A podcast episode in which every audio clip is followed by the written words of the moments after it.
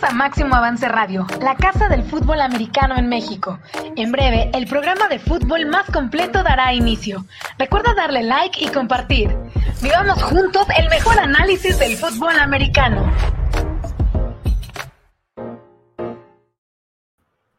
Buenos días, fútbol. Arturo Carlos, buenos días. ¿Cómo están esta mañana de lunes 19 de octubre? Tampa Bay a lo grande regresa a las grandes ligas y va contra los Dodgers. Arturo Carlos, ¿Qué te parece?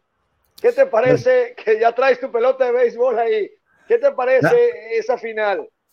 Terrible, porque yo le voy a los Bravos, entonces eh, pues ya nos quedamos fuera otra vez, pero si, si, los, si los Dodgers han aguantado tanto tiempo para regresar a una serie mundial, bueno, no para regresar, para ganarla, vamos a ver si la ganan, pues eh, todavía, todavía podemos esperar un ratito, hay buen equipo con los Braves. ¿Tú a, quién le vas, eh, eh, ¿tú, a quién le vas? Porque de repente te veo con los Dodgers, de no, a los, Yankees, a los Yankees. Esta es hoy por los, esta hoy obviamente solamente porque ganaron, pero no, mi equipo son los Yankees. Eh, ves que siempre traigo gorras de los Yankees.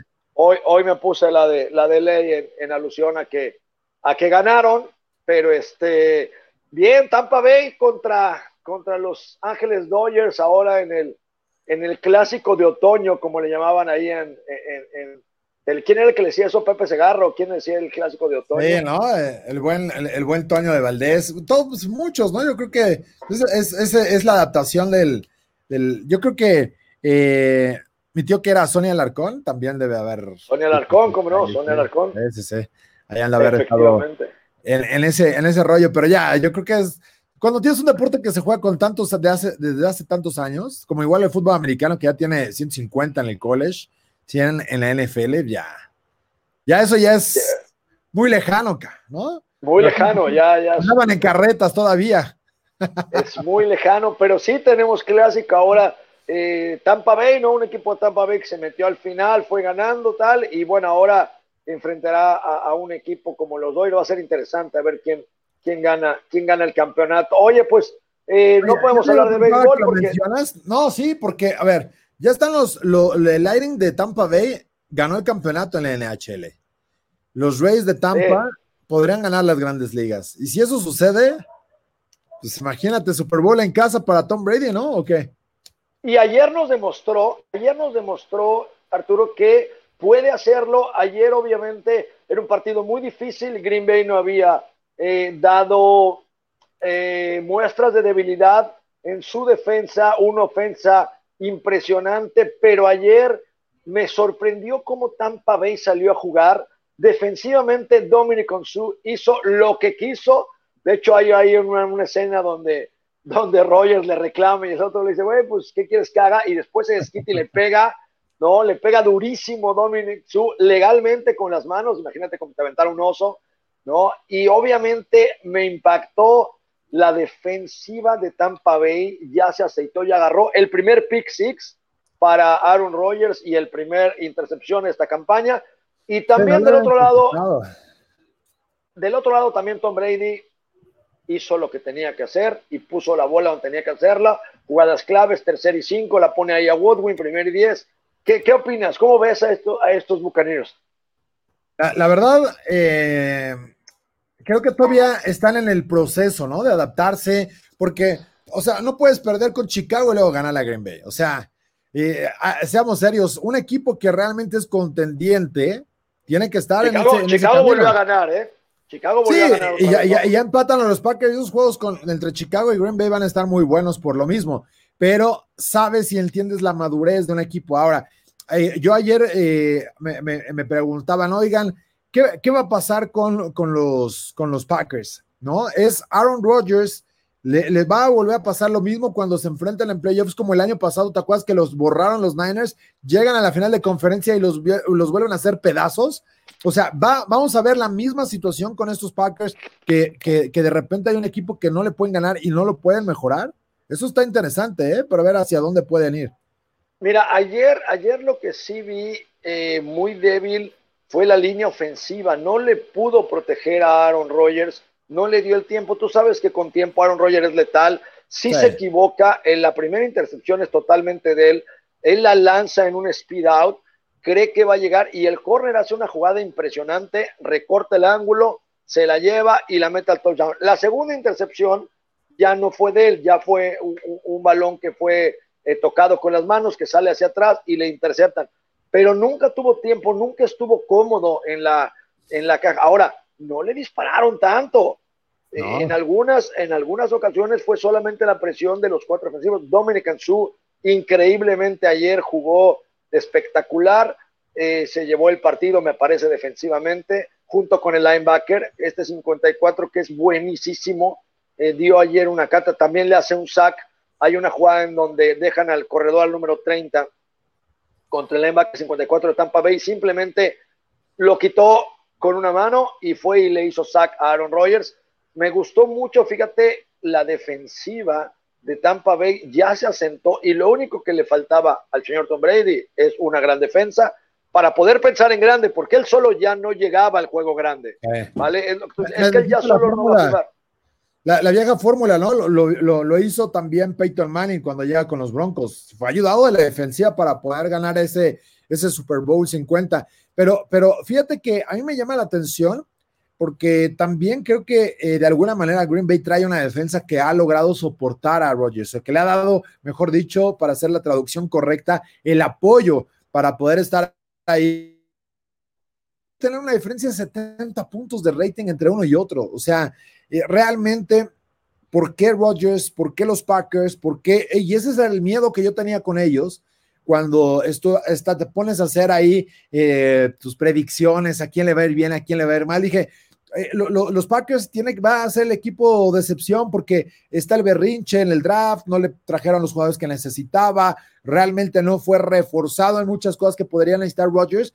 Y, ya hoy que te das cuenta y dices, bueno, van 4-0 jugando a un nivel espectacular, reventando al que se les pone enfrente, y ahora que aparece un equipo como Tampa Bay, que, que creo que todavía está eh, en un proceso de ritmo. 5, 70% de lo que realmente quieren presentar en la temporada, dices, no es posible que pierdas y, te, y, te, borren de esa manera, porque aparte no es que pierdas y, que sea un juego de un tiroteo y bueno, pues ganó el último que tuvo la posesión y, es una cuestión de suerte o una mala ejecución en un drive, etcétera. No, o sea, los borraron. Y, esos 70 puntos de rating de diferencia es lo que me, me llama la atención y dices, puta, ¿en qué momento Rodgers va a volver a hacer lo mismo y se va a caer o pueden perder así en los playoffs? Efectivamente, se esperaba un duelo de un tiroteo, como dice, esperaba un juego de básquetbol donde anotara uno, anotara al otro, pero al final también la estrategia de Tampa Bay me gustó muchísimo, cómo utilizan a Gronkowski, no lo habían utilizado como ayer, y de repente lo sacan en movimiento, 1-1, touchdown. Es muy difícil cubrir a alguien como Gronkowski por el tamaño y la velocidad eh, que tiene. Lo utilizan muy bien, utilizan muy bien al corredor, a este Jones, eh, segundo lo hizo excelente y de verdad que me gustó mucho el balanceo que hicieron a la ofensiva, tiraron al cerrado, corrieron la pelota, eh, tercera y corto, pusieron ahí el balón donde tenía que ser, no arriesgó Tom Brady el balón eh, eh, y, también pues hizo ver a la defensa de Green Bay que tiene también temas que arreglar, tiene, se decía que era una gran defensa en el tema de perímetro y había jugado muy bien y ayer ya salieron las deficiencias también sea, tienes huecos a la ofensiva como la línea y tienes huecos a la defensiva que como obviamente aficionado de Green Bay debes de estar preocupado porque lo que tú dices, o sea, de repente hay partidos que nos pasa esto, se colapsa todo, colapsa la bolsa, colapsa la defensa y perdemos contra un buen equipo. La Tampa Bay hasta ahorita es un buen equipo, va en ascenso, no podemos decir que ya es el gran equipo ni que vaya al Super Bowl, pero ya vimos que puede ganar un partido importante y ayer lo hizo. Sí, ayer lo, hizo. Y fíjate que también, y la gente ya está empezando a mandar sus comentarios, sus preguntas y, de lo que vieron en, los juegos de, este domingo.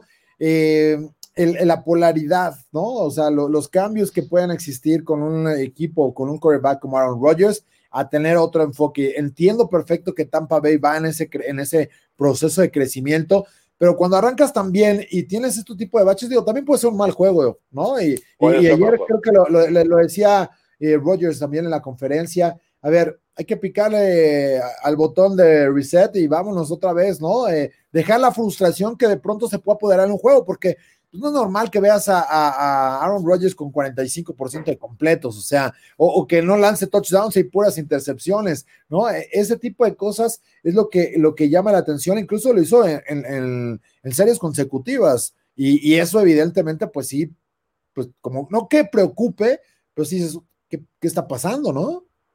Y mira, aquí acuerdo con, con Polet y con Luis que nos están comentando. Polet dice que se fueron abajo los Packers. Sí, definitivamente les afectó. Ese pick six fue, fue algo muy difícil. Y luego la segunda intercepción también. Y Luis también hizo, oye, a ver, espérame, Tom Brady no hizo nada. No, efectivamente, tuvo 167 yardas por ahí. Eh, eh, eh, no fue nada especial, pero sí acertó los primeros y diez que tenía que hacer en terceras oportunidades.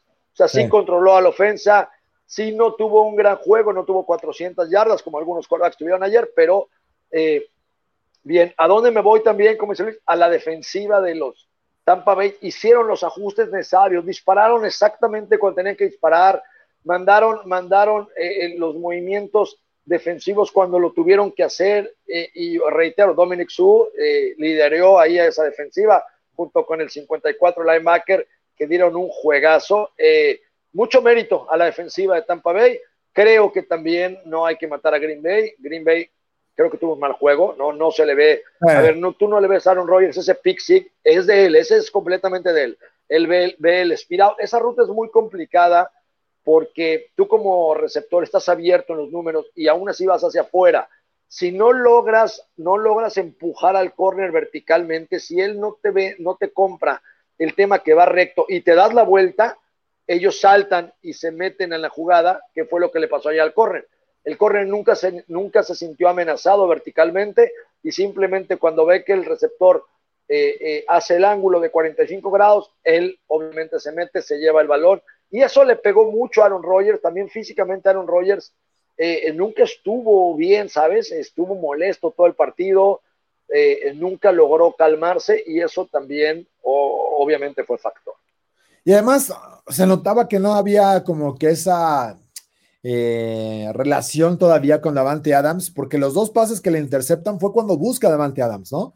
Y, eso de alguna manera eh, estuvo fuera los dos últimos partidos, pierdes un poquito de ritmo. Y lo que me llama la atención, eh, es increíble cómo Aaron Rodgers suele ser un mal coreback, entre comillas, cuando viene de la semana de descanso, cuando en teoría debería ser al revés, ¿no? Que aprovechas para estudiar un poco más, a lo mejor como que de pronto se, sale del, del, juego y, ahí es donde se mete en ese tipo de, problemas. Pero bueno, habíamos platicado que era una ofensiva muy poderosa, anotando más de 38 puntos por juego en los primeros eh, partidos que tuvieron y de repente pues vienen con esa, esa eh, incapacidad de poder meterle puntos y, te caes, ¿no? A, conseguir en un quinto juego ya una, una, mala ofensiva. Pero bueno, eso es parte de lo que, que se vivió en este, en este partido, Marco. Y la realidad es que eh, si, los, si este equipo quiere pensar en cosas grandes, tiene que, como lo decían, picarle el botón de reset,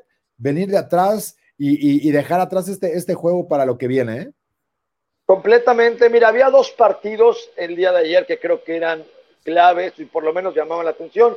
Uno, el que ya comentamos, el de Tampa Bay contra Green Bay, y el otro que iba a ser un juegazo porque la línea ofensiva estaba muy bien y el juego terrestre. Cleveland Steelers, los Steelers efectivamente traen una cortina de acero, traen una defensa increíble. Se había cuestionado a Mika Fitzpatrick que si era, que si no era el coach, dijo, aguántenlo, aguántenlo, va a jugar bien. Y ayer se lleva un jugadón, una intercepción que lee increíblemente de su posición de safety, baja a la zona de las 12 yardas, toma la bola y se va. Me impresionó, quiero decirte, la defensa de los Steelers ayer. Sí, fíjate que a mí me ha tocado narrar todos los juegos, ¿no? Eh, he visto cierta evolución y ciertos procesos dentro del equipo.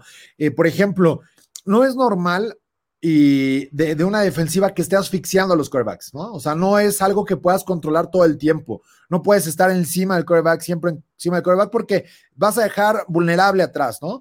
Y se habían visto ciertos eh, errores de comunicación de repente en el juego contra los Giants. No es posible que aparezcan los dos corners, ¿no? Persiguiendo al, receptor, que queda en el centro en un pase eh, de 50 yardas y dices, ¿dónde queda el safety, no? ¿O por qué llegaron los dos corners? ¿Qué es el ajuste que quisieron hacer? Y, y ayer, por ejemplo, me llamó la atención que vimos a Joe Hayden botándose como safety de repente, y, el pase que intercepta Vinca Fitzpatrick, él baja de inmediato a la zona de los linebackers. O sea, como free safety, esa en teoría debería No era su zona, ¿eh? Ojo, no, era su zona, no era porque su zona. estaba el linebacker. No él la lee porque, eh, porque iba pegado el linebacker. Él tenía que estar atrás, por eso, por eso es destacable la jugada, porque ahí es... Pero están haciendo como una especie de, switch en, el perímetro que ya empieza a acomodarse mejor, porque si de repente ves al corner que se tira atrás, ¿no? Eh, eh, para que sean too deep con el otro safety que era Terrell Edmonds en una jugada y el strong safety que es Terrell Edmonds debería estar bajando este tipo de situaciones y que, y que Minka como free safety pues se quede flotando atrás. No, están empezando a hacer ya algunos ajustes para que de esta manera puedan eh, crear un poco de caos o de confusión también o de, ser el oportunista que llega porque sí, está la cobertura con el linebacker, pero él aparece y, y, solo porque es el jugador en teoría que quedaría libre, ¿no? me gustó mucho, la verdad, cómo están jugando, son muy agresivos. Sí, efectivamente, sí se van a encontrar en el camino de repente a un equipo que les pare, que les pare un poquito eh, el tema de la agresividad, como tú dices, estar encima del coreback y les pueda resolver atrás. Pero ayer lo hicieron espectacular. Eh, Cleveland, eh, entendemos que no era un gran equipo, pero sí habíamos destacado semana con semana que habían lo hecho muy bien por carrera, habían eh, eh, arrastrado el balón literalmente con las defensivas anteriores y entonces se presumía un buen match entre una ofensiva que iba supuestamente a correr el balón y de ahí a jugar el play action con receptores obviamente de la calidad de Laundry y de OBJ, pero Cleveland quedó fuera, no se vio absolutamente nada. A Baker Mayfield se cansaron de pegarle, hay una que le pegan durísimo, ¿no? Que, que, que, él se queda tirado y se levanta, se levantó yo creo que de... Una que le pega a Bodo abajo y que no lo puede taclear y todavía llega Cam Hayward y lo revienta arriba. Cam, Cam Hayward es el que le pega. ¿Qué golpe le da? Imagínate un tráiler de ese tamaño a esa velocidad, ¿no? Y al final él se queda así, se levanta de orgullo porque fue un golpazo al final y le estuvieron pegando y estuvieron encima de él y estás hablando de una buena línea ofensiva Ahí es cuando dices, ok, entonces los Steelers sí son reales, ¿no? Porque al final, como dices, hay juegos buenos, juegos malos. Cuando te enfrentas a una línea... ¿no? Oye, ¿a quiénes has vencido? Tienen todos récord perdedor, nadie ha ganado, ¿no? Que fue los primeros tres juegos, nadie había ganado. Y eh, el cuarto partido que fue el de Filadelfia, bueno, pues también sabemos el tipo de, catástrofe que es el equipo, pero sí definitivamente eh, tenía que enfrentar a un rival que además fuese lo que presume el equipo de, Pittsburgh, ¿no? O sea, si eres la mejor defensa contra la carrera, que por ahí habían caído al segundo lugar porque eh, se les escapó Miles Sanders 74 yardas en una draw, pero, pero la realidad es que es la mejor defensiva contra la carrera porque además está siempre en ese espacio, cerrando los, huecos, atascando toda esa zona y tienen muchas tacleadas detrás de la línea de golpeo. O sea, no es, cuando eres un equipo que le pega tantas veces al coreback, ¿no? Que anda por ahí de las 15 por partido, eh, cuando tienes una defensa que tiene tantas tacleadas detrás de la línea de golpeo, sumándole capturas o, las mismas estas eh, jugadas para detener la carrera, digo, tenían a Saquon Barkley con ocho acarreos y menos ocho yardas. Entonces, cuando es una defensiva que logra meterse tan allá atrás, creo que necesitaban enfrentarse a un equipo que pudiera decirles, a ver, yo sí sé correr, tenemos una muy buena línea ofensiva porque también ahí el coach Callahan ha hecho un gran trabajo, como también Monchak lo había hecho eh, en Pittsburgh y ahora que se fue a Denver, trata de abrir otra vez esa, esa parte para que el, ataque terrestre eh, sea sólido, pero, pero te das cuenta que logran detener lo que realmente los lleva adelante, porque definitivamente Baker Mayfield y Odell Beckham Jr. y, Jarvis Landry o sus alas cerradas no iban a ser los jugadores que iban a sacar este partido, ¿eh? No, y Odell también la imagen, ¿no? Sin taco, está paseando ahí por la por el Silent, eh, en calcetines. Yo entiendo que ya están fuera. O sea, tú entiendes, cuando un juego está decidido, que es lo que pasó también en el juego anterior que platicamos. Estás en el tercer cuarto, ya terminando, último cuarto. Pues ya son drives para que se acabe la historia. Ahora le vámonos cada quien a casa o el mismo juego de los, de los Jets, que, que se acabe esto. Y evidentemente, eh, ya que estás ahí, por ejemplo, ahí nos decía Brandon Niebla, que, ni entrenó y según es el líder, ¿no? Había estado ahí con algunas complicaciones, en, eh, estaba cuestionable incluso para el partido, pero, pero eso es lo que tú mencionas, lo, lo, que reflejas en la banca. No es lo mismo que de repente veas, entre ya Mason Rudolph eh, como quarterback de Pittsburgh y, está ya también Miles eh, Oye, y sacan a Miles Garrett, ¿viste que sacan a Miles Garrett? Dicen que fue coincidencia. Yo no creo que haya sido coincidencia. Yo siento que Obviamente, ¿Tú crees? Eh, obviamente voy a... Muchos jugadores de, los dos equipos ya estaban saliendo, estaban fuera. De hecho, por ejemplo, me llamó la atención porque en el drive todavía eh, Rotlisberger se queda y, y estaban nada más entregando el balón, ¿no? Fueron como 15 carreras consecutivas por parte de Pittsburgh ya para que se acabara la, catástrofe para los Browns. Y, él todavía seguía entregando el balón, pero ya estaba eh, McFarland, ya estaba Evan Snell corriendo el balón, ya no estaba James Conner. Pero, y ahí todavía lo platiqué, dije, bueno, entra Mason Rudolph, eh, pero pues para qué si también nada más estás entregando el balón, ¿no? ¿No? Eres realmente el que da el correo. Pero eh, justo a la serie ya salía eh, Miles Garrett, pensando que también podría ya la siguiente serie venir Mason Rudolph, pero pues saca a Miles Garrett ya como diciendo también para qué lo arriesgo. Solo para contextualizar, Miles Garrett, si está ahí, es el que le da el cascazo al quarterback de Pittsburgh, que era Rudolph sobre este tema del año pasado. Lo suspenden seis juegos a Miles Garrett y estamos comentando que eh, coincidentemente cuando entra Rudolph, pues Miles Garrett ya no está y bueno, pues creo que fue algo inteligente, si fue casualidad o no. Eh, eh, James Conner me gusta mucho, no me había llamado tanto la atención como corredor, es una gran historia de, de un chico que supera el cáncer, de cómo lo hace y tal, pero ayer me gustó mucho cómo empieza a girar, cómo busca el hueco, es alguien que si bien no tiene el talento de otros corredores de la liga, de los top corredores, es un chico que a base de, pues ahora sí que de esfuerzo y de casta, eh, eh, saca la chamba y la hace, y de preparación y al final, y, creo que lo hizo muy bien ayer.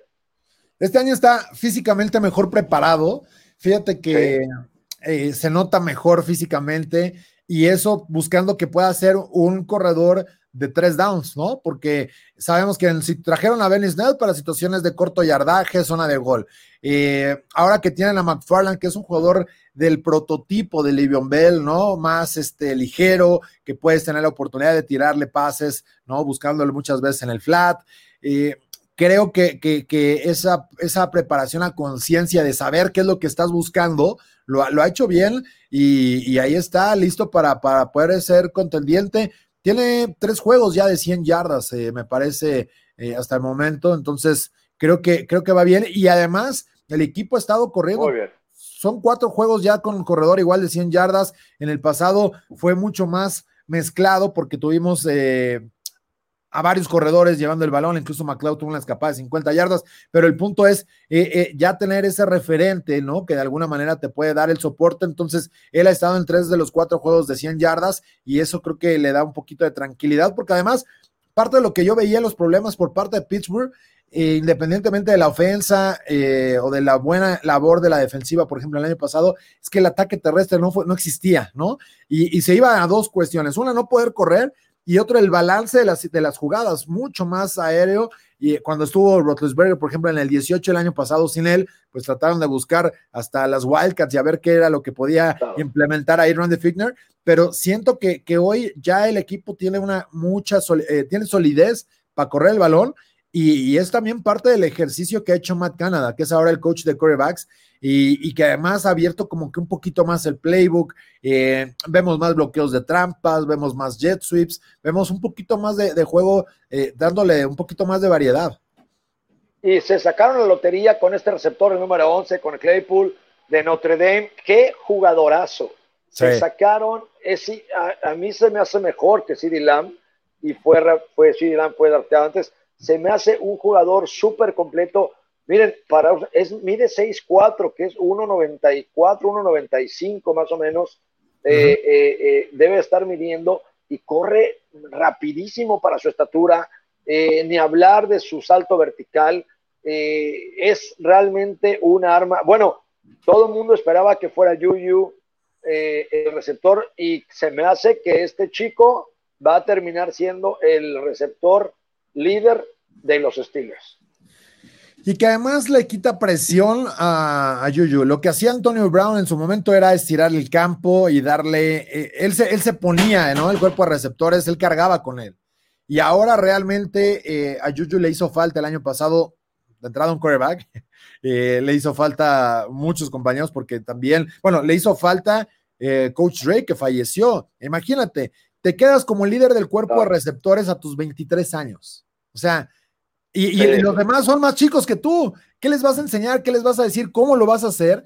Y ese tipo de situaciones, claro que le afectan a una unidad y a una ofensiva en general. Hoy que digo, está Hillier como coach, pero, pero creo que el, el punto clave era necesitaba alguien que le ayudara a estirar el campo. Por ahí James Washington en algunas situaciones el año pasado, pero también eh, estaba contra, con receptores que no había jugado prácticamente, porque Deontay Johnson era novato el año pasado, estuvieron dos partidos. Eh, y, no habían, no han entrenado prácticamente, ¿no? En este, en este 2020, más lo que llevamos ya de temporada regular y, el, y el, pedacito del training camp. Eh, e, el caso de Claypool, claro que le ayuda, porque además, ya lo decías, la talla que tiene, pero además a mí me llama la atención la madurez que muestra en el campo, porque corre las trayectorias muy bien, porque además tiene excelentes manos, tiene la concentración, la inteligencia para y la disciplina para saber que está pegado a la banda y pone los dos pies en, atrapadas que realmente se las ves a un jugador de quinto, sexto año y cuando ves que es novato dices, ¿en qué momento agarró esta madurez? Es impresionante y la confianza que está agarrando, trae un buen equipo. ¿Contra quién van los Steelers esta semana? Viene, viene una, una, tanda durísima, que era, uno era el de los Browns.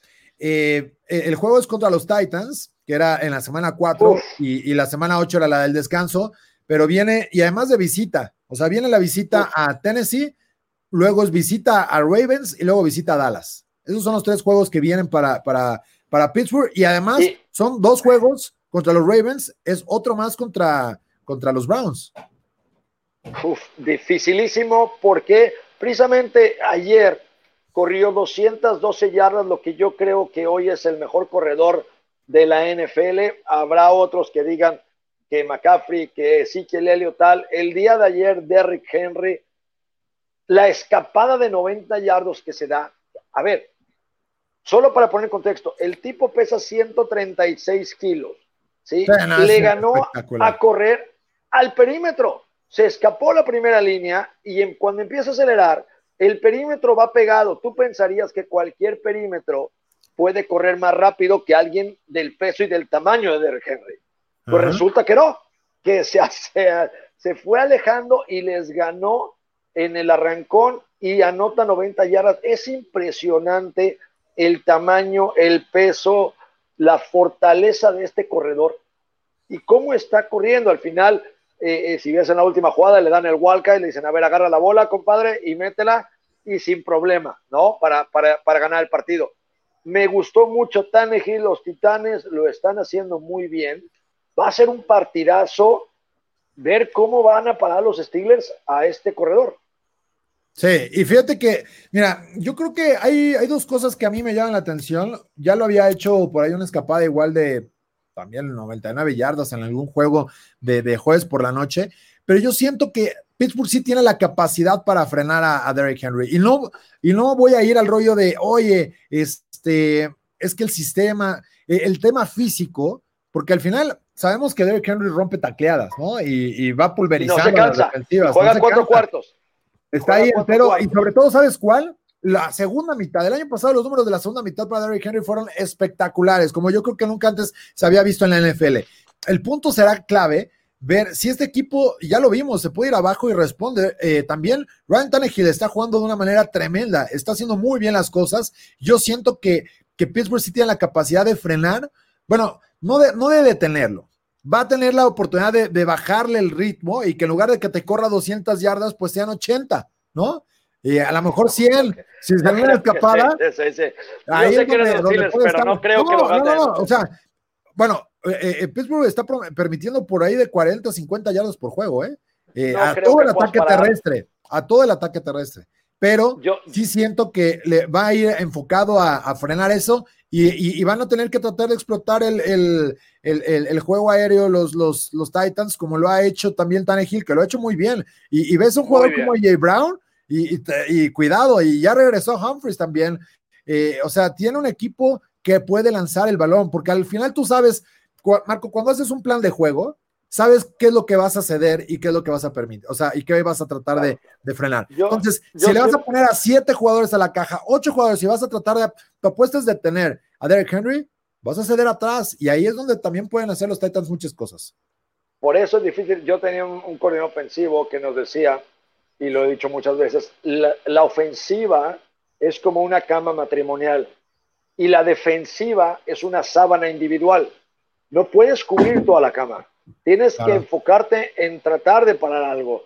Va a ser muy interesante qué van a tratarse los Steelers. Si parar la carrera, descubrir atrás, si balancearlos y decir, no, vamos a jugar como siempre, lo podemos parar va a ser bien interesante. Y del otro lado va a ser interesante Breville, que se ha convertido en un gran coach, cómo va a ajustar a esa defensa, cómo va a hacer para parar, que no le peguen a Tenehill, que, le permitan correr el balón. Va a ser bien interesante el, el juego estratégico y creo que va a ser uno de los mejores partidos de la semana. Y ahí es donde realmente vamos a ver si los Steelers tienen toda esa defensa y capacidad para llegar a un Super Bowl. Si paran a, a Henry, estarán en condiciones de decir que son una gran defensa. Yo creo que eh, por ahí también nos decía Edera Guzmán y, por ahí alguien más que decía que, que, Toño González decía, los Steelers siempre han sido reales. Probablemente, ¿no? Eh, siguiendo al equipo, pero, pero hay que ver el tipo de rivales y, los formatos de juego y, la capacidad que trae cada uno para correr cierta ofensiva. Yo creo que los próximos dos partidos son clave eh, porque ya viste que puedes detener a un equipo que es unidimensional como los Browns que corre el balón. Ahora, tienes un equipo que corre tal vez no tan bien el balón como los Titans, pero tiene un jugador que es mucho mejor que los otros, que todos los otros juntos de los Browns, ¿no? Eh, que vas por el jugador clave, no por el sistema. Y tiene la capacidad de lanzar sobre situaciones de play action. Y la próxima semana vendrá un equipo que también corre muy bien el balón, como son los, eh, los Ravens, pero que además tienen la capacidad de, salir y de rolar, y ahí cambia también la presión que quieres poner sobre el coreback, porque no es lo mismo que vayas desbocado a precipitar, atascar y reventar la jugada, porque sabes que Lamar Jackson se echa rápido para atrás y te tira el, balón 50 yardas con el cuerpo tirado hacia atrás. Entonces, son formatos distintos que se van a enfrentar a esta defensa, y si lo superan, si ganan estos dos juegos, sí es un equipo de Super Bowl. Si, es, si logran ganar estos partidos, porque es realmente la forma en que te puedes enfrentar a distintas ofensivas y aquí no estás metiendo una, un ataque como el de los Chiefs, que sí es mucho más aéreo, que ya es, cambia por completo. Estamos hablando de equipos que corren el balón y que, y que lo hacen de manera distinta, ¿no? Uno por, es que, por sistema, otro porque tiene el mejor corredor de la liga y otro porque tiene un quarterback que, que, te vuelve loco atrás. Y, aquí es muy destacable lo, lo que comentas, ¿no? Primero ya paraste un equipo que corre el balón como Cleveland Luego vas a parar un equipo que tiene un corredor increíble como Derek Henry. Y luego vas a parar un equipo que tiene un coreback corredor. Si logras parar a esos tres, obviamente tu defensa eh, eh, está comprobado que puede parar a un equipo. Y ya después sería ver cómo paras a unos Kansas City, ¿no? Eh, en un juego de playoff, que también sería muy interesante. Pero bueno, bien, los Steelers, la verdad es que creo que están superando expectativas de propios extraños y de los fans, ¿no? creo que, que no esperaban estar ahorita como están. Muchas felicidades y, pues vamos a desearles mucha suerte a ver qué, qué pasa esta semana. Es clave para ellos, sobre todo pues porque obviamente ya los golpes, el cansancio, aquí es donde los equipos empiezan a apretar, octubre, noviembre. Pero bueno, oye, otro equipo que nunca había paleado, y yo me quedo con una imagen, a ver si Paul, la producción, nos puede poner la imagen de Tua. Tua al final, este quarterback de Alabama en Miami. Miami eh, le gana por un marcador holgado a los Jets, le dan chance al novato Tua a que entre a, al campo y al final del juego, ¿no? Él vuelve a salir al campo del locker con todo su uniforme, se sienta en el estadio y dice, voy a quedarme con este momento. Una imagen espectacular. ¿Por qué? Porque él en octubre del 2019 sufre una terrible eh, eh, lesión en noviembre, me parece, del 2019, sufre la lesión de la cadera, eh, una lesión que posiblemente lo dejaba fuera de jugar fútbol americano y un año o casi un año después lo vemos debutar en la NFL. Qué gran historia y esto es lo que el fútbol americano nos enseña, ¿no? A regresar y a pelear. porque además eh, entra un momento emocional, ¿no? Estuvo su familia ahí, eh, sabemos que hay er, ciertas restricciones, la familia es de Hawái, aunque bueno, pues han estado más ya en la parte continental por todo lo que pues él y su hermano están haciendo. Y, la realidad es que eh, tiene la capacidad para tomar el momento que sea. La gente estaba eh, arengándolo. Bueno, es más, el barbón, ¿no? Fitzpatrick estaba también pidiéndole a la gente que, que, se prendiera. Entonces, ¿sabes cuando también como quarterback, y lo ha hecho toda su vida, ¿no? Y hay el, ciclo de, Fitzpatrick que es, eh, entro a jugar, eh, juego muy bien, me pagan un super contrato, termino haciendo las cosas muy mal, me corren del equipo, llego como suplente al otro, se lesiona el quarterback, vuelvo a jugar, me va muy bien, le vuelven a pagar y así se la lleva. Pero, y lo hace bien, ¿eh? Lo hace muy bien. Lo hace bien. Eh, lo hace bien, o sea o sea, cuando sabes que, ya hoy tu rol es ser el mentor, hoy es el mentor y se va a ir así. Yo creo que Fitzpatrick, independientemente de cómo termine eh, eh, esta temporada, números y demás, él sabe que se puede quedar muchos años. ¿Qué te gusta? Dos, tres son muchos años, yo creo que para Fitzpatrick todavía. Este siendo, siendo el suplente de Tua y siendo el mentor ahí atrás, porque además es un tipo muy inteligente. Eh, hay que recordar ah, que estuvo en Harvard, ahí está la, imagen. Mira esa imagen, vean esa imagen si ustedes imagínense que un año antes el doctor te dice que no puedes. Ahí nos asomamos. Eh, eh, ahí nos asomamos. Hola. Eh, que no puedes volver a jugar. imagínense una lesión en la cadera tal. Y vean lo que la imagen representa, ¿no? La imagen, yo creo que es lo que está pensando ahí. digo, sabrá Dios qué está pensando, pero, pero seguramente reflexionará sobre la vida, sobre la oportunidad que le dieron, sobre cómo volvió a estar en un campo y, qué, imagen, ¿no? De un jugador, pues que le habían dicho que quién sabe si volviera a caminar, luego, pues quién sabe si corras, quién sabe si juegues. Eh, una gran historia, él siendo eh, segundo equipo en la final colegial, eh, entra en el tiempo extra, el coach decide hacer uno de los cambios más complicados, difíciles y una de las decisiones menos, menos acertada para la lógica del coach, meter a tu suplente en un juego de campeonato nacional. Primera jugada, pase de 45 yardas del zurdo Tua, ganan el campeonato nacional y a partir de ahí Jalen Hurts pasa a segundo equipo, se cambia de hecho de equipo y, es la historia para Tua. Parecía un cuento de hadas, viene la lesión, no vuelve a jugar según la, parte médica y ayer esa foto que vimos ahí que nos regala producción, creo que creo que es increíble eh, la historia de este chico. Sí, y, eso es parte de lo que, lo que necesitas. Entonces, evidentemente es eh, de las necesidades, ¿no? De, poner a un jugador, de estar ahí, de, vivir el momento, que, creo que lo hace muy bien eh, Tua y, que va a tener una carrera interesante en la liga. No sabemos si exitosa o no, pero, pero que será un referente que tiene ese, ese carisma, ese liderazgo, eh, muchas cosas de lo que, de lo que forjó también Nick Saban y desde cómo llega de Hawái, porque era un jugador que, que, estuvo en el Elite Eleven, eh, ¿no? Dentro de los mejores prospectos para llegar a la NCAA y cuando toma la decisión.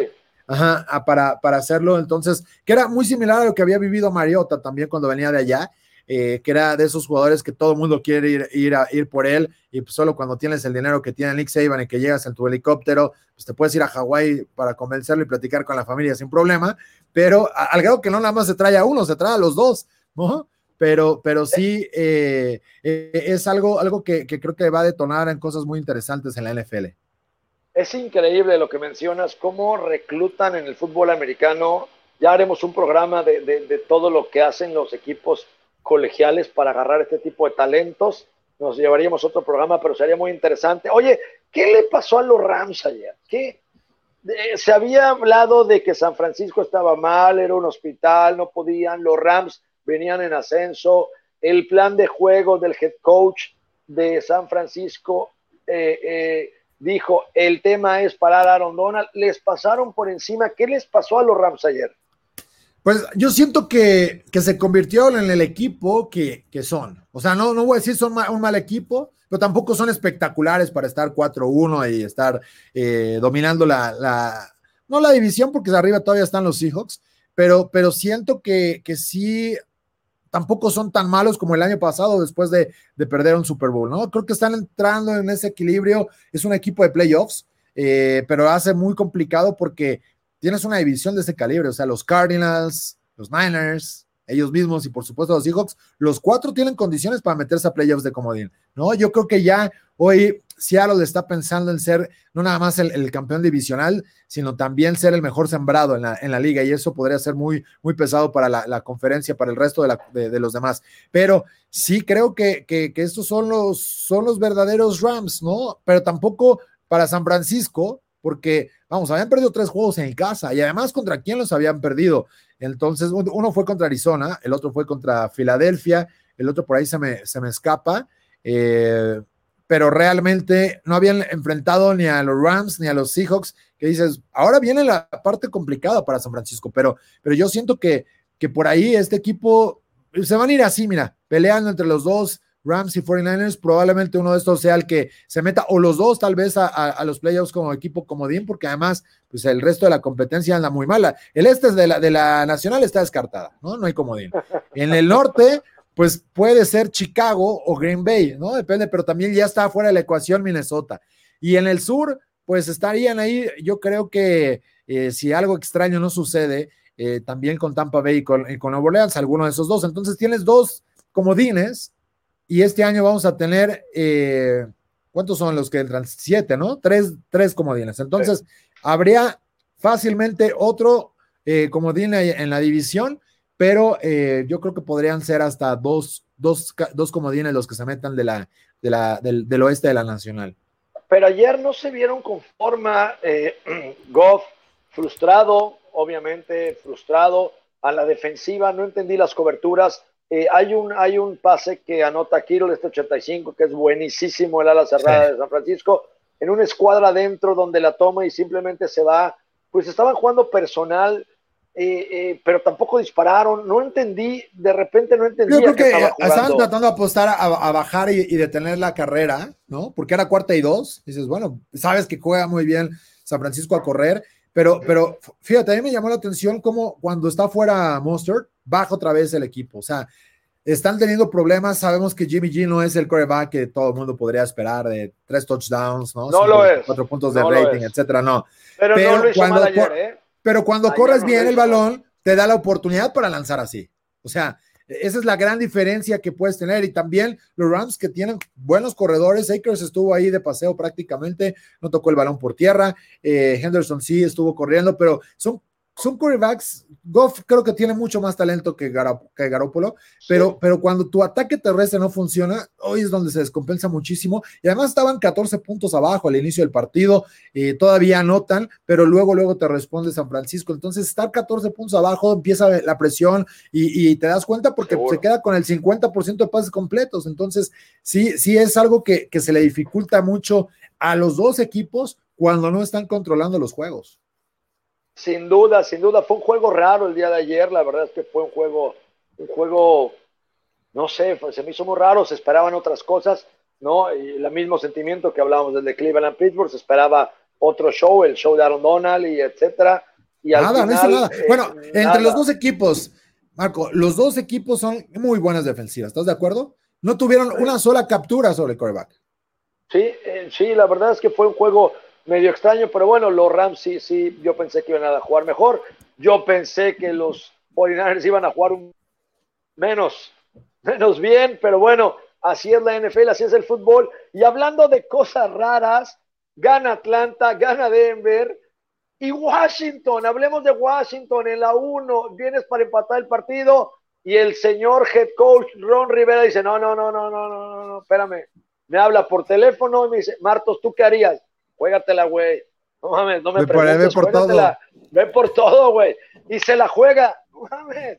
¿Qué hizo, no? Al final, no entendí, no Pero entendí. ¿a ti te gusta la decisión? No, no, no, a ver, a ver. Todo es de momentos. Al final, si vas ahí y empatas, tienes que, a ver, eh, acuérdate que siempre dicen el caballo que alcanza gana, ¿no? Es un dicho, y no es un dicho, yo, yo siempre comento que el dicho mexicano es por algo, ¿no? El clásico de no, pues cuando el agua se oye es porque hay agua, o sea, todos los dichos traen algo de mucha, mucha certeza eh, en lo que dice, ¿no? Y el caballo que, que, alcanza gana, creo que tenía que haber empatado el partido y de ahí obviamente eh, irse a tiempo extra y que pasara lo que pasara, ¿no? Al final eh, los gigantes detienen y están felices, pero yo creo que se equivocó, había que alargar el partido, ¿no? ¿Tú qué opinas? Yo también creo que había que alargar el juego. Comparado con la semana pasada, yo sí fui de la decisión o apoyé a que, a que Mike Zimmer dijera voy por ella y a ganar el partido y que se acabe el juego, porque era el turnaround de la temporada para los Vikings, ¿no? Eh, aquí era distinto, aquí vamos, no has ganado o tienes una victoria, los otros tampoco, o sea, aquí era el malo contra el peor y realmente probablemente la única lectura que yo le puedo dar es, bueno, si no la hago, justifico, quedo abajo por un partido y al momento de que estemos en el draft el próximo año, yo voy a traer la ventaja sobre estos, ¿no? Pero era, divisional, ojo, era un juego, a ver, no era, no era, no era un juego X, era un juego divisional, estás jugando muchas cosas, eh, había mucho en la mesa, aunque los dos equipos iban mal, en esa división, vaya, puede ganar un tuerto y un, el que sea puede ganar. Eh, eh, todavía es temprano, esa división es un desastre pero al final eh, eh, creo que había que hacer las cosas como el librito, empatar el juego, irte a tiempo extra y ver qué sucede, ¿no?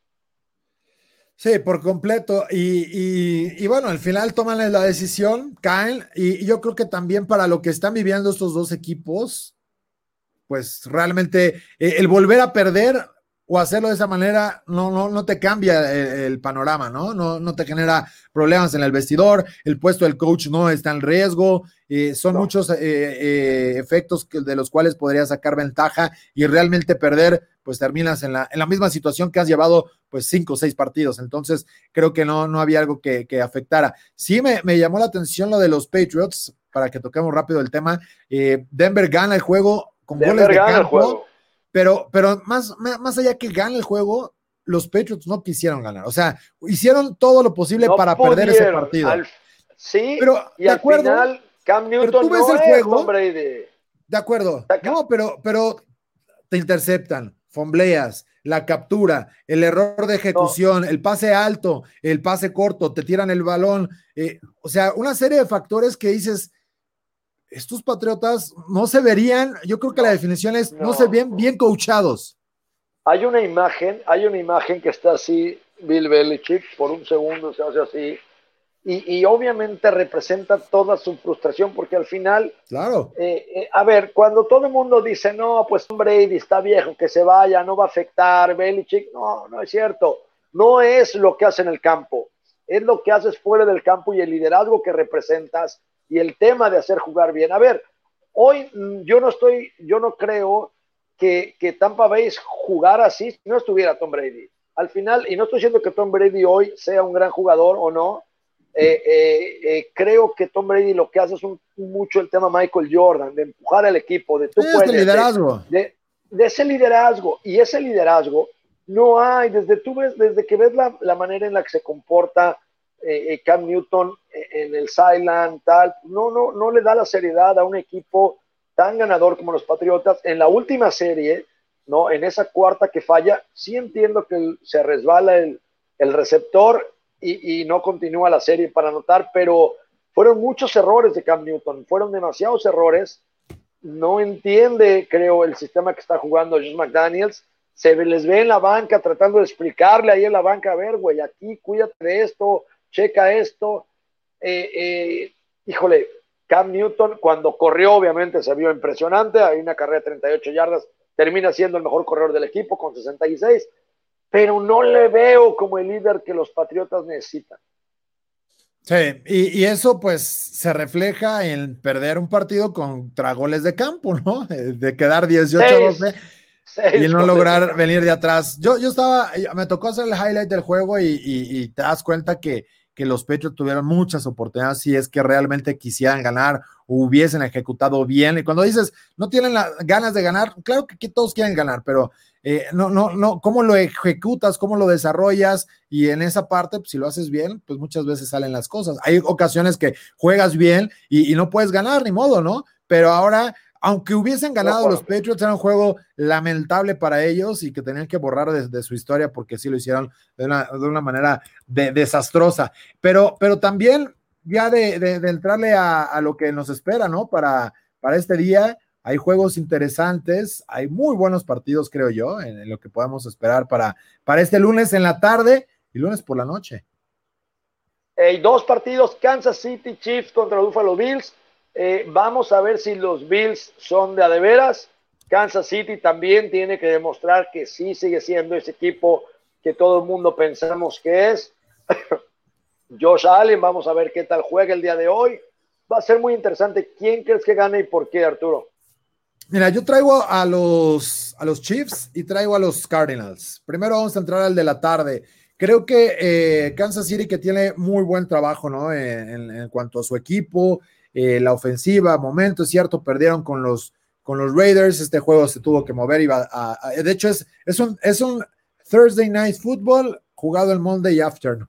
¿A qué hora es? a las 5 me parece, ¿no? ¿A, las 4, ah, bueno, a las 4 del centro. A las 5 del este para ti va a ser a las 2 de la tarde. sí, por ahí, Así que para echar la comidita. Sí, sí, sí, sí, eh, y, y, creo que el juego, o sea, yo siento que los Chiefs van a buscar quién se las pague, ¿no? Y Andy Reid es de esos que cuando tiene mucho tiempo entre sus juegos, ejecuta de una manera muy, muy distinta, es muy similar en esa parte a Bill Belichick. Y, creo que e, esa parte les va a ayudar mucho, mientras que del otro lado vienen, entre comillas, de un juego de semana corta, porque tuvieron partido el martes, eh, y además fueron vapuleados por parte de los Tyrants, entonces siento que, que los Bills van a tener un juego que si pierden, cuidado, no van a quedar fuera de, los playoffs, es un equipo sólido, pero eh, siento que, esa capacidad de, ser un equipo competitivo, de, ser contendiente, se le acaba a los Bills, ¿no? De pronto, y van a tener que otra vez empezar a trabajar en la confianza porque, digo, es temprano en la temporada, pero sí puede ser una losa muy pesada para los Bills, ¿eh? Hoy tienen una dura prueba, hoy tienen una prueba muy dura los Bills, pero yo sí veo los Bills reales. A mí me gusta mucho el coreback Josh Allen lo está haciendo muy bien. Eh, eh, Stephon Dix, vaya, es, es una estrella. Eh, me gusta mucho la defensiva de, de, los Bills, muy agresiva. Milano, el linebacker 54. Eh, no sé si juega el otro, Trevor White. ¿Juega, juega hoy White? No, no sé, hoy voy a checar si juega. No sé, no, no he checado en el, en el, reporte de lesionados, pero yo siento que podría estar, porque ya, ya, bueno. Si los dos están, va a ser complicado para, para Andy Reid y para Pat Mahomes. Esos dos linebackers son muy, muy buenos. Y, creo que es una gran prueba para ambos equipos. Kansas City tiene que ganar otra vez, tiene que volver. Porque, ojo, si Kansas City pierde, es un gran, gran golpe de, a ver, ustedes no son para los dos. ¿eh? Para los Para dos, los dos. son líderes divisionales. O sea, perder juegos de manera consecutiva es una losa durísima. Porque además se te trepan los de abajo y no habría ninguna necesidad. Porque aparte digo, los Dolphins están ahí apareciendo, ¿no? Aunque muchos pensarían que los Patriots iban a estar. Ahora, los Patriots tienen el récord perdedor por primera ocasión desde el 2002, imagínate. Eso es increíble, es una gran estadística. Sí, lo vi en, el, juego, nunca habían perdido. Y habían perdido, y la, vez que perdieron, que se fueron 3-4, fue justamente contra los Broncos, aparte. Y mucha gente decía, no, al principio, ¿quién extrañará más a quién? Belichick, a Brady o Brady a Belichick. Hoy, hoy domingo, el lunes 19 de octubre, yo creo que Belichick extraña más a Brady que al revés. ¿No crees? Sí, porque además también Brady llegó a un lugar donde está consentido, tiene todos los juguetes. Es el rey, es el rey. todos los juguetes, todos. Pero, tienes a Bruce Arians, tienes una buena defensa, tienes una casa de 20 millones de dólares en la, en la Florida que, que, te rentan creo que por 500 pesos, que ya por cierto la tienen que dejar. Sus preocupaciones son esas, ¿no? Es, sí, a ver, la mansión de Road ya la quiere vender, no, no le voy a invertir tanto, me voy a tener que cambiar.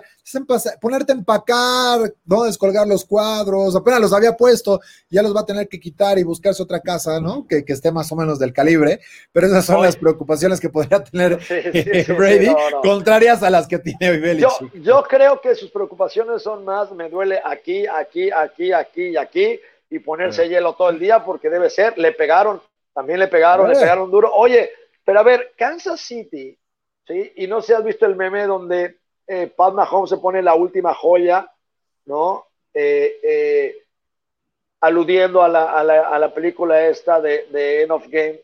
Eh, Livion Bell. Livion Bell ahora no juega hoy, no juega hoy, pero la próxima semana ya estará disponible para jugar. Es una pieza importantísima que creo que Andy Reid la va a hacer jugar y también le estás dando a un gran equipo un gran jugador, ¿no? Eso, eso va a ser dinamita si lo usa obviamente como lo usaba Pittsburgh, ¿no? Ah, hay dos cosas importantes, ¿no? En las claves del juego.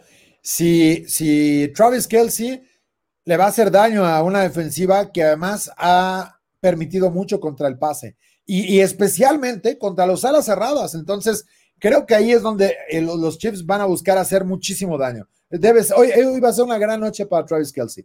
Y además, eh, bueno, una gran tarde. y además, eh, la oportunidad que tienen del otro lado, la, defensa de, los, de, los, de los Chiefs, contra el pase no está tan, eh, tan descabellada, o sea, no está tan mal sufriendo en esa parte. Es la sexta mejor contra el pase y, es lo que ha apostado, es lo que ha apostado, perdón, eh, Josh Allen en la ofensiva ahora con, con este equipo de los Bills. Yo siento que puede ser una oportunidad para empezar otra vez a correr un poco el balón. Dependerá mucho cómo esté también el, tema de Zach Moss, porque si está Singletary nada más, creo que les va a hacer falta pero, pero tiene una mala defensa contra la carrera de los Chiefs. Entonces, esa podría ser una gran oportunidad para, para, para tratar de, hacerles daño. Va a ser increíble el partido, va a ser muy bueno. Y bueno, el siguiente, sabes que ganan hoy los Cowboys, ¿no? En casa, Monday ah, Night. Mira, yo creo que pueden tener muchas condiciones. Pueden tener, de, hecho, yo pensaría que tienen que ganar el juego. O sea, la presión está para Dallas, si no me refiero a que eh, la situación de la temporada, no a, que ahora es Andy Reid, eh, perdón, eh, Andy Dalton el quarterback, no. Es un juego que tendrían que ganar porque estás en casa, es prime time, eh, la distancia del viaje, la cierta rivalidad que, bueno, pues se, han, ha ido deteriorando un poco porque, bueno, ya no están en la misma división, pero, pero siento que tienes gente en el estadio, muchísima. hay muchos factores que, que, te, pueden, que te pueden me encantaría ganar, oye, ¿cuánto quieres? El 40%, pero, pero, pero como lo ve Jones, ¿no? Porque solo dicen, es que solo puedes meter el 40% y ves el estadio lleno, ¿no? Al final, eh, Jerry Jones debe tener su 40%, que para él significa otra cosa, porque ese estadio está con mucha gente cada partido y efectivamente el tema de Dak Fresco, del tema de sentimentalismo, el tema de Andy Dalton, el tema de que Van Der entrenó, quién sabe si esté hoy listo para el partido, no lo creo, pero bueno, en una esas igual y lo ponen. Eh, va a ser interesante parar un Kyle Murray que es muy difícil de parar. ¿Quién va a cubrir? ¿Quién va a cubrir a Andrew Hopkins? ¿Y quién va a cubrir a Larry Fitzgerald? Ahí va, a ser complicado. La verdad es que sí, muy entusiasta y que hoy ganan los Cowboys, pero, pero hay un signo de interrogación enorme de, de no sé si puedan ganar hoy porque se enfrentan a una ofensiva muy dinámica y la defensa de los Cowboys pues no, no es no es muy, muy buena, ¿no? Esa es justo la clave que yo veo para que eh, los, los Cardinals saquen el partido, porque además, mucho, todo, todo el mundo voltea a ver y dice Skyler Murray y tienes al mejor receptor de Andrew Hopkins. Su fortaleza real es la carrera. O sea, Chase Edmonds está jugando de una manera extraordinaria. Kenyon Drake está corriendo bien el balón. Son la sexta mejor ofensiva por la vía terrestre. Y cuando tienes un equipo con esas condiciones, claro que te da muchas facilidades para que puedas jugar el play action, ¿Cuánto tiempo se tardó en el juego contra los Jets en explotar a, a Hopkins? Muchísimo. Y llega y te pone un pase que creo que, según Pro Football Focus, decía que era, o de Election Stats, ya no me acuerdo quiénes son los que hacen esas estadísticas de, era el 10% de probabilidades de atrapar el pase. Es la clave que te da. Y además, te decía dos corredores, pero se nos olvida poner ahí en la ecuación a, precisamente a Kyler Murray. Entonces, el quarterback también corre, es un dolor de cabeza y los Cowboys ya vimos la catástrofe que pasaron con los Browns, es la defensiva 28 contra la, carrera, es la que más puntos permite en la NFL, entonces yo me puedo ir a esta parte de, que se van a aclimatar los Cowboys, que van a ganar juegos, pero siento que, por ahí les pueden sacar el, partido. Será de muchas anotaciones y será un juego bien divertido, entretenido, porque que, seguro, que, los puntos van a estar ahí. No puede ser, eh, Marco, que tengas la mejor ofensiva, ¿no? Que sea de las que más anota puntos y también tengas la peor defensiva y que más puntos permite. Digo, está bien porque a Jerry Jones le gusta el espectáculo. sabe que es el amo del rating. Si por él fuera, sería como Notre Dame jugando con un contrato de televisión aparte que el resto, ¿no? Pero, pero, pues el, equipo no nada más quiere rating y, juegos entretenidos para la afición, sino que ganen. No, no, quieren, quieren ganar. Oh, decía Indira que no tienen coreback los Cowboys. A mí en lo personal se me hace mejor Andy Dalton hoy que Dak Prescott. Entiendo que Dak Prescott es el primero en todo, sí, pero Dak Prescott va a ser un gran coreback, sin duda, en los próximos tres años. Dak Prescott le falta mucho, mucho, eh, todavía su curva de aprendizaje está en proceso. Andy Dalton, a ver, es un veterano de 10 años que nunca tuvo un corredor, que nunca tuvo una línea, que nunca tuvo un equipo. Andy Dalton Además, entiende que es su último año o segundo año, le queda a lo mejor dos o tres años para poder seguir jugando el partido. Normalmente cuando tú agarres a estos, eh, eh, a estos viejos muebles de la NFL y les das una oportunidad, la saben aprovechar, no la tiran a la basura. O sea, eh, hoy Andy Dalton va a hacer todo lo posible por volver a sentirse como lo hizo hace 10 años cuando fue titular empezando en un equipo de Cincinnati, cuando era el rey en Cincinnati, cuando era el líder. Hoy esa parte la tienes adentro, ese liderazgo, esa calma, esa frialdad, eh, ese, ese arriesgo como lo hizo en la última serie. Hoy para mí Andy Dalton es mejor coreback que Dak Prescott por la madurez. No quiero decir que sea mejor físicamente, ni que corra como él, ni que tire como él. Dak Prescott es muy bueno, pero el tema de la, de la madurez en un ser humano es importantísima. Y el tema en la NFL de entender las defensivas, de poder calmar a todos, de darle la bola a Ezequiel Elliott más veces, eh, creo que la fórmula puede resultar mejor, según yo, no sé. Sí, mira, yo siento que hoy Dak Prescott es mejor coreback, ¿no? Eh, bueno, hace una semana. Oye, oye, oye, o lo voy a decir, hace una semana, ¿no? Para que no vayan a, crucificarme y decir, no, ¿cómo crees que ahorita puede? No, no, no, no que empiecen a, a, reventarme con eso. Pero sí siento que Andy Dalton tiene toda la madurez para darle algo que no tenían con Dak Prescott, que son las entregas de balón. Son el peor equipo en la NFL, perdiendo balones y menos recuperando. O sea, eh, ahí es donde se junta el hambre con la miseria, ¿no? Eh, pierdes balones y no recuperas nada.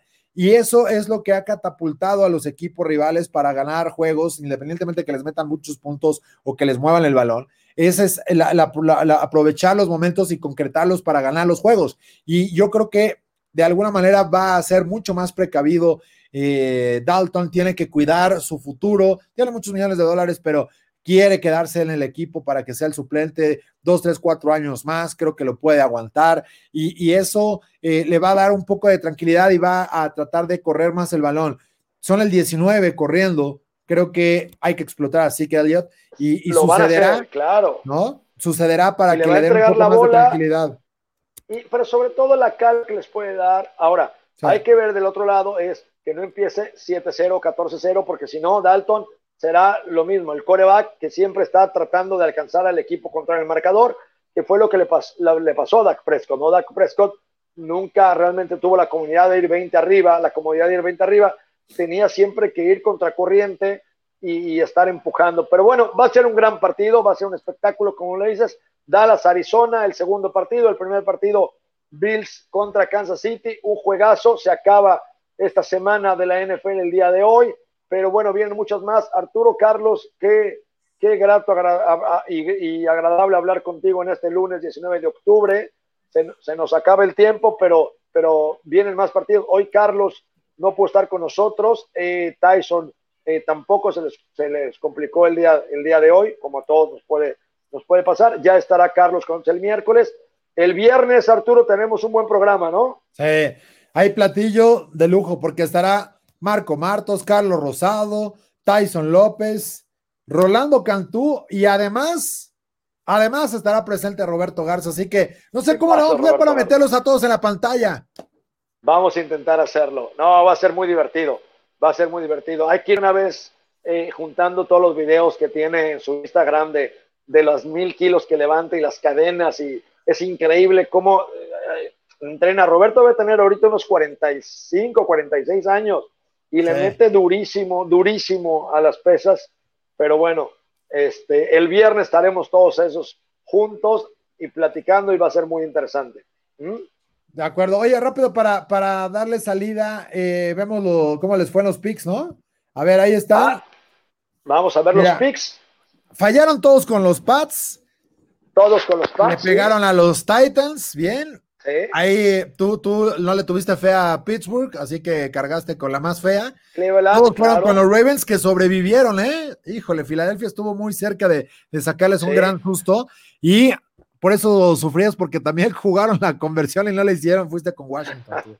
así es. Le, tuviste fe a Atlanta, te felicito. Eh, fuiste el único y ahí les lograste recortar la distancia. El triunfo de Detroit, la verdad, un poco cantado. Y qué cerca estuviste con Cincinnati, ¿eh? Qué cerca. Yo creo en Cincinnati, creo en Joe Burrow. Eh, lo está haciendo muy bien, cada vez están mejor. Indianapolis también, no platicamos del juego, pero jugaron muy bien. Philip Rivers tuvo un juegazo y se lleva la victoria bien ganada al final, estuvo cerca Cincinnati. Sí, y en los otros partidos, eh, Chicago logró ganar. Eh, para mí también fue una sorpresa. Yo iba con, con, Carolina. Luego la blanqueada por parte de los Dolphins, tremenda. Y eh, el triunfo de, de, Brady, que solo el buen Rolly, oye, le pegó a, Chicago y a Tampa. y, a, Tampa, sí, sí, sí, sí. Todos fallaron con los Rams. Y bueno, a esperar estos dos partidos. Rolly fue con el pajarraco, no pasa. No, lo tiene que hacer. Él va con el pajarraco siempre. Lo, tiene que hacer, lo tiene que Oye, hablando del pajarraco, quiere, o sea, algo de miedo, ¿eh? Porque Kyler Murray llega a casa. Él es de, de, Texas, de hecho estuvo en la, en la prepa de Allen High School y, es de ahí de Bedford, muy cerquita. O sea, está, creo que diario pasaba por el ATT Stadium. Jugó en su carrera entre high school y lo que hizo en, el Big 12 cuando ganó con Oklahoma.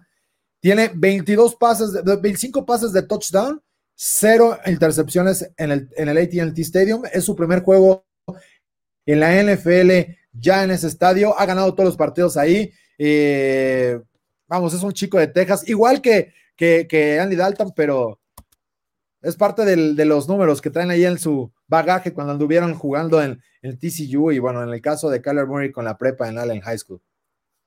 Va a ser muy interesante, muy interesante. Imagínate la emoción de este chico ¿no? Eh, eh, el jugar en el AT Stadium, porque efectivamente pues jugó en la prepa, jugó en el colegial, pero imagínate ahora regresar como profesional a jugar en ese estadio, debe ser increíble el sentimiento.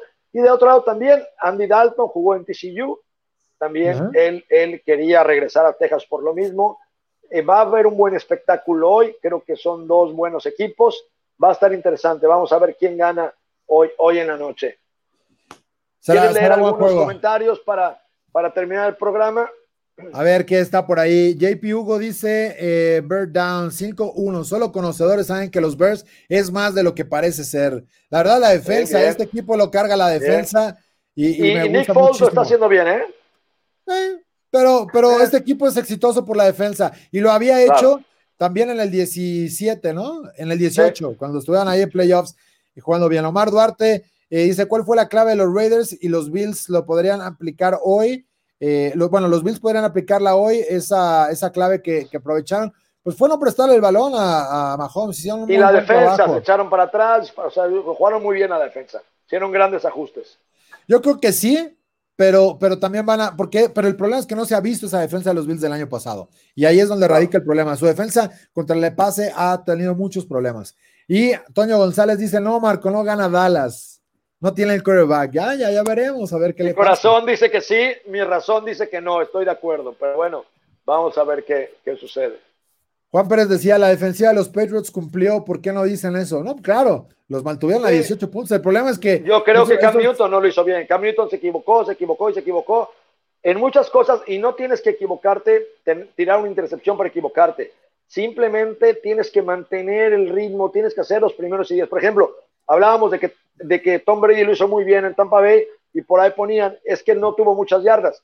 Efectivamente, tuvo un día muy regular en la oficina Tom Brady con 166 yardas, un touchdown, pero cumplió con esas terceras oportunidades claras para seguir moviendo el balón y para no prestárselo al contrario, algo que Cam Newton no lo hizo ayer. Sí, y muchas veces piensas que un buen quarterback es el que lanza 300 yardas por pase, y no es cierto, ¿no? Hay ocasiones que las 250 tres touchdowns te dan para ganar el juego y con eso es más que suficiente porque además estableces eh, el juego terrestre o ya las condiciones del partido pues te dan para correr. Eh, también nos decían por acá que le, que le falta madurar a Newton. Beto Murguía dice, ojalá que Garoppolo tuviera un Robert Woods o un Cooper Cup. Jimmy no tiene armas en receptores más allá de Kittle. Eh, Ayuk puede ir para allá.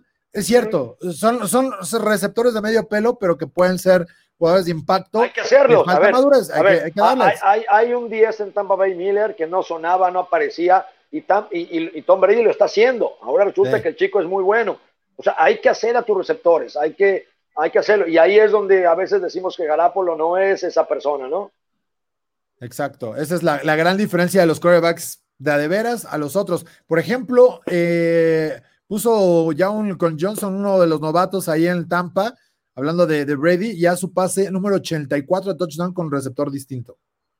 Eso te habla de, la capacidad que tienes como quarterback para, pues al que te ponga, ¿no? Al que le tires, dale. Y eso una vez lo hizo Breeze. Yo me acuerdo un juego de lunes por la noche que me tocó narrar, donde Drew Brees le puso touchdown a cuatro receptores distintos en ese juego, que ninguno de ellos había sido drafteado.